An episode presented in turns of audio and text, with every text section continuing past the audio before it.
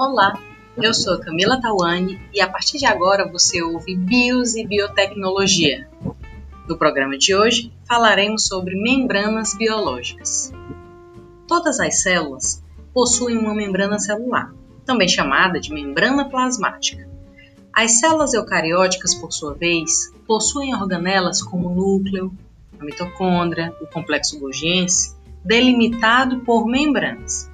As bases moleculares constituintes da membrana são os lipídios e as proteínas. Os lipídios são compostos que possuem muitos grupamentos apolares. Eles podem ser moléculas de cadeia aberta, como o glicerol e ácidos graxos, e outra classe de lipídios são os compostos com vários anéis fechados, os esteroides. Na bicamada lipídica, as cabeças polares, contendo grupamentos carregados, estão em contato com a água e as caudas apolares posicionam-se na parte interna das camadas, as quais possuem cadeias saturadas e insaturadas de ácidos graxos e colesterol. O arranjo em bicamada é mantido por interações não covalentes, como a força de Van der Waals, e a interação hidrofóbica.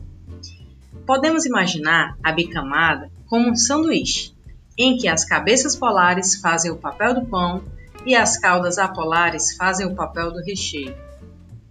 Já as proteínas de uma membrana biológica podem estar associadas à bicamada lipídica de duas maneiras, como proteínas periféricas na superfície da membrana ou como proteínas integrais dentro da bicamada lipídica.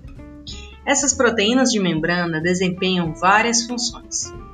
As proteínas de transporte ajudam a mover substâncias para fora e para dentro das células, enquanto as proteínas receptoras são importantes para a captação de sinais extracelulares, como hormônios ou neurotransmissores.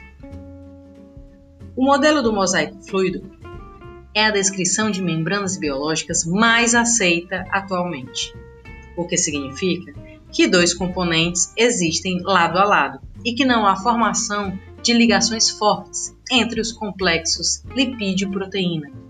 E as proteínas embebidas nessa camada movem-se ao longo do plano da membrana.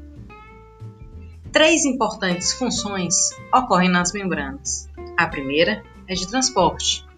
As membranas são barreiras semipermeáveis ao fluxo de substâncias para fora e para dentro de células e organelas, realizando, pois, o transporte passivo ou ativo. As duas outras principais funções envolvem proteínas de membrana, como a catálise enzimática e a função de receptor, em que as proteínas se ligam especificamente a substâncias de importância biológica que disparam respostas bioquímicas na célula. Agora, o momento você sabia que? A anistatina é um medicamento antifúngico, assim como a anfotericina B e a natamicina. A anistatina inibe o ergosterol, um componente da membrana plasmática fúngica. Quando presente em concentrações suficientes, forma poros na membrana que permitem a perda de conteúdo celular o que ocasiona a morte do fungo. O ergosterol é encontrado apenas em fungos, portanto, a droga não age contra células animais. E esse foi mais um Bios e Biotecnologia. Até o próximo episódio.